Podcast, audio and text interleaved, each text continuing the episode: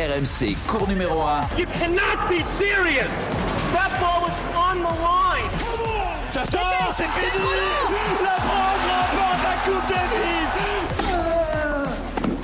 Vamos Anthony Reich.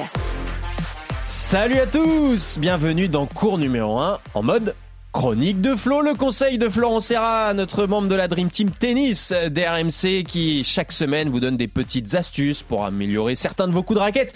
Euh, Peut-être aussi réussir à battre n'importe quel adversaire en tournoi. Salut Florent Bonjour, bonjour à tous. Et évidemment, notre troisième acolyte est là, euh, celui qui applique à la lettre, quasiment, quasiment à la lettre, tous les conseils de Flo chaque semaine. Salut Eric Salio Salut à tous. J'attends avec impatience la chronique. Ah bah, là, un coup qui va te plaire.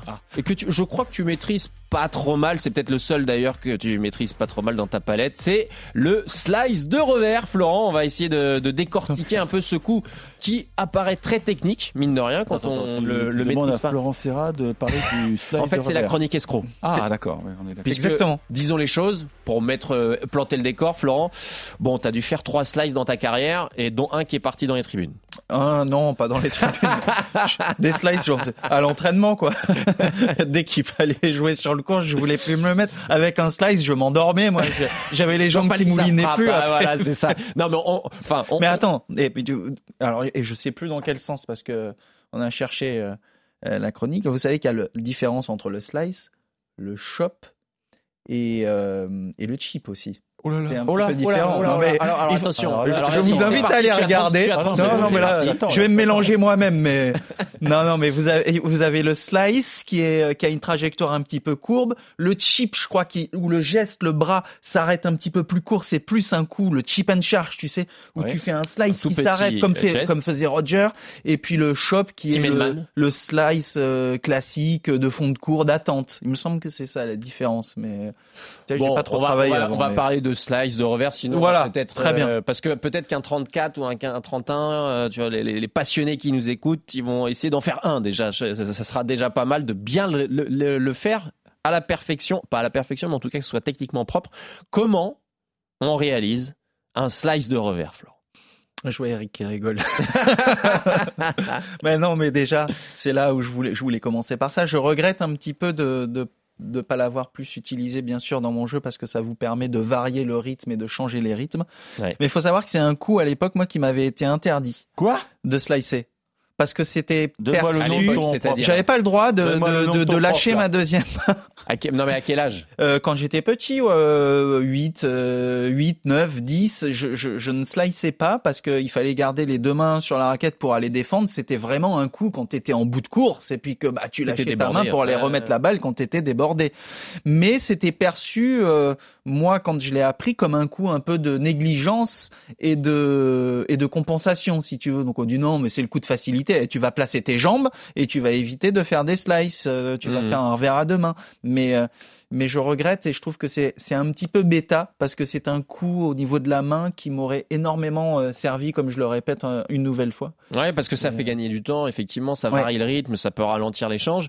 Euh, mais et, et s'il y avait, on va dire, un point important à respecter dans le geste, par exemple, ou le positionnement pour réussir à, à ce que la balle, en fait, ne s'envole pas, parce que très souvent, on voit dans les tournois amateurs les des chips qui qui partent un peu, qui partent un peu dans tous les sens. Au tennis, Blanc. euh, souvent on frappe de, de, de bas en haut. Vous liftez. Le slice, c'est l'inverse. Il faut avoir les épaules vraiment tournées. Vous pouvez tenir votre raquette au niveau du cœur, tirer avec votre main gauche quand vous êtes droitier, euh, ou l'inverse bien sûr si on est gaucher, en tournant les épaules loin derrière. Le, le, le tamis est légèrement orienté et l'idée c'est de passer sous la balle mais en gardant le poignet assez ferme parce que Ah, si le fixe, poignet ouais. Mm. part dans tous les sens, c'est là où, On où tu le peux le mettre dans la bâche. Donc si tu as quelqu'un qui frappe fort, c'est pas évident parfois de slicer, de tenir et d'avoir cette euh, au moment où vous passez sous la balle, d'avoir aussi cette euh, ce geste assez assez bref, assez sec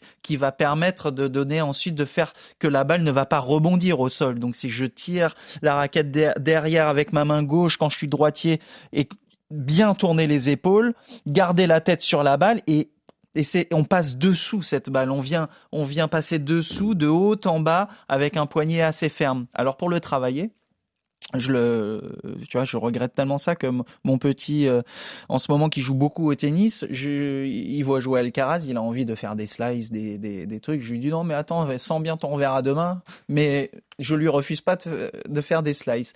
Vous pouvez jongler un petit peu avec la balle, Mhm. avec le tamis, Mhm. hein, vous voyez, faire rebondir sur le tamis. Et puis d'un coup, on essaye de trouver le bruit, ce petit bruit avec un mouvement de poignet. Ah. De du frottement. coup, au lieu que ça soit avec la main, au lieu que ça soit de, de haut en bas, bah, on essaye progressivement à ce que ça, ça vienne frotter de, de gauche à droite pour entendre le petit sip, sip, sip, sip, pour avoir cette sensation, cette main, de Tu fais commencer frotter, à Eric? sentir ça. Est-ce que tu fais frotter Moi, c'est natu- ça vient naturellement.